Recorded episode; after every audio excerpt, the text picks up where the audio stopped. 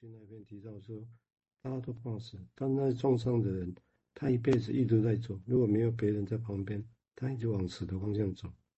哦，但是他是怕死的，啊，这这个地方，但也就是这个地方有一个语言出现的时候，我们这个语言的出现，这个逻辑慢这个词是文明的产物，但是记得文明产物所生出来的语言是离现场很遥远的。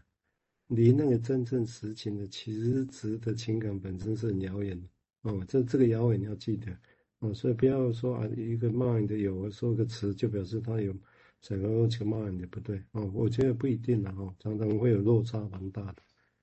好，我们现在请建佑再进一步谈谈想法，谢谢。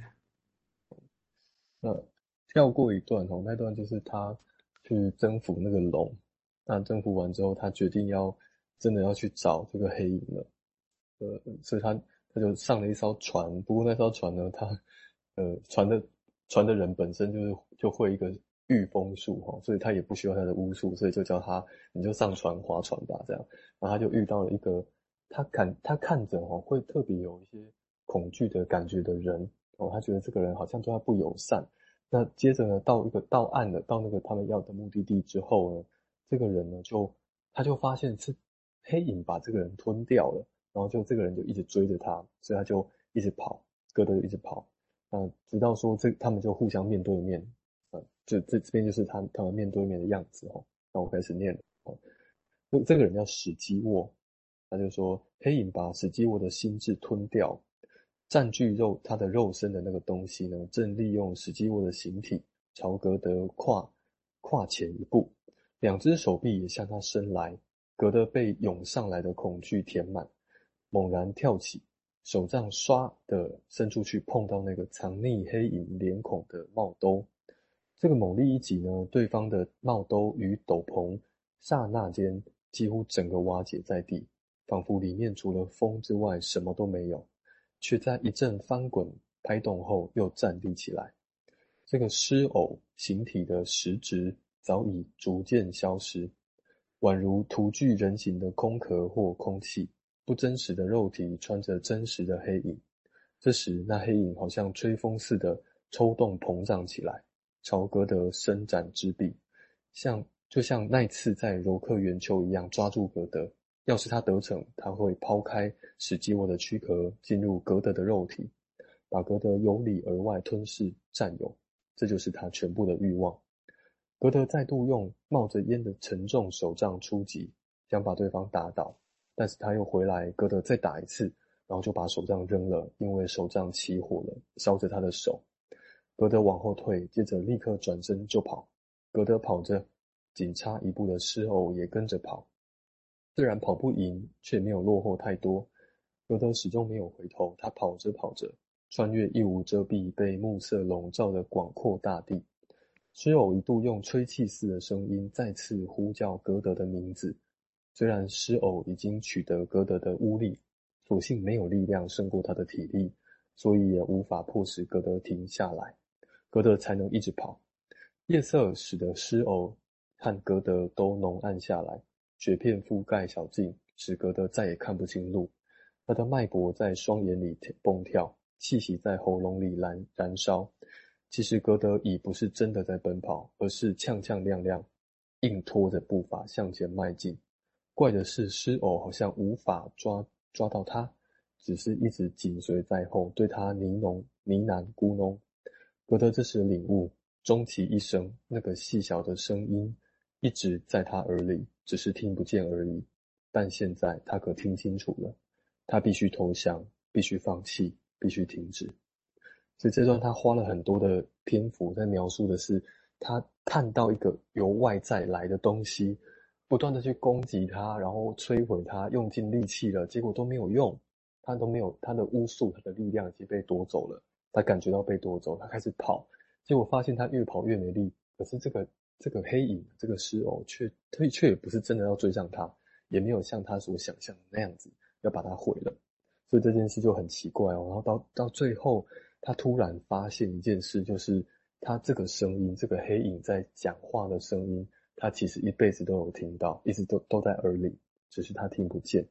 那现在他总算听清楚了，那听清楚了，为什么他就必须投降，必须放弃呢？这件事在后面的故事还会再讲哦。那这边有一些联想，就是这个黑影看起来在在这这个阶段之前，他是总是给格德带来恐惧。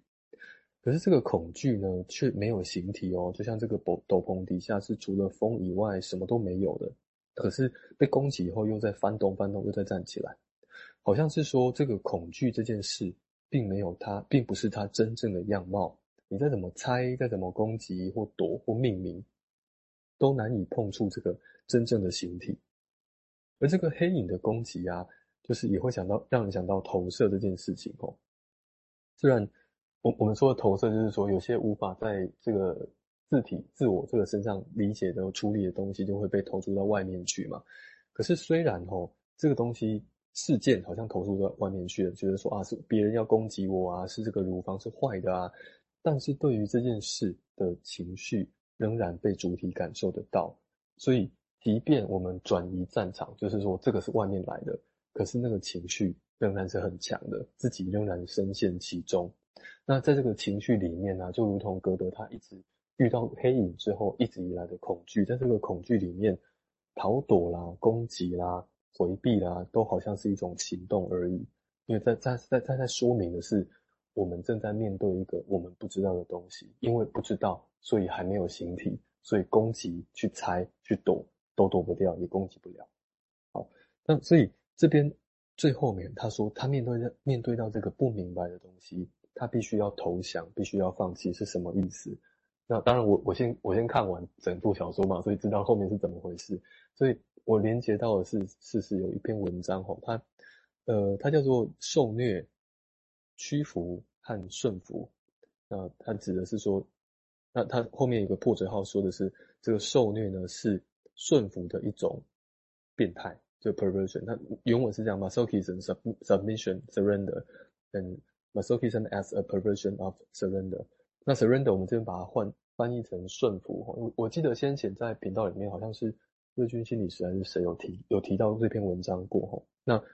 surrender 是我把它换成翻译翻译成顺服，因为这个在这篇文章里面呢，这作者他是这样说，他说他试着去要去讲哦，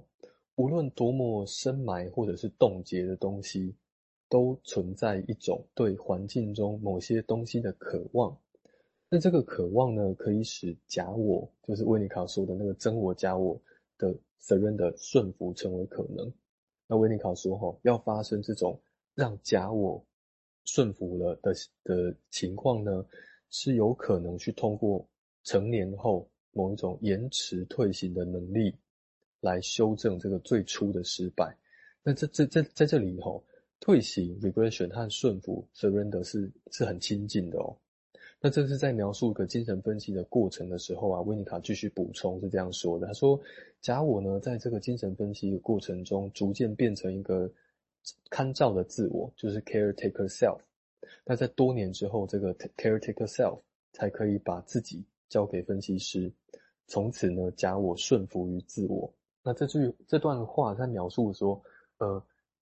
在一开始，我们都是用假我在过日子嘛。那假我是为了要保护这个真我，它不会受到太多的侵扰或刺激，所以它诞生出来了。那这个假我如同很多语言啊、文明在做的事情，可是它没有办法真的让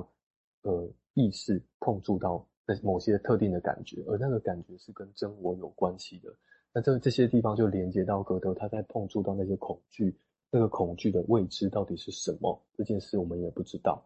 那唯有我有怎么做？唯有假我慢慢退，慢慢的退退退让掉了，让这个真我可以出来。可是那个前提是维尼卡这边说要经过一个退行，要是一个延迟发生的退行，就好像重新回到那个地方去，退回到那个地方去，然后再重新经历，而不是用假我马上取代掉，重新经历那个感受是什么之后。那这个真正的感觉才可以冒出来。好，我先停在这边。谢谢。我想用另外一种说法，就是说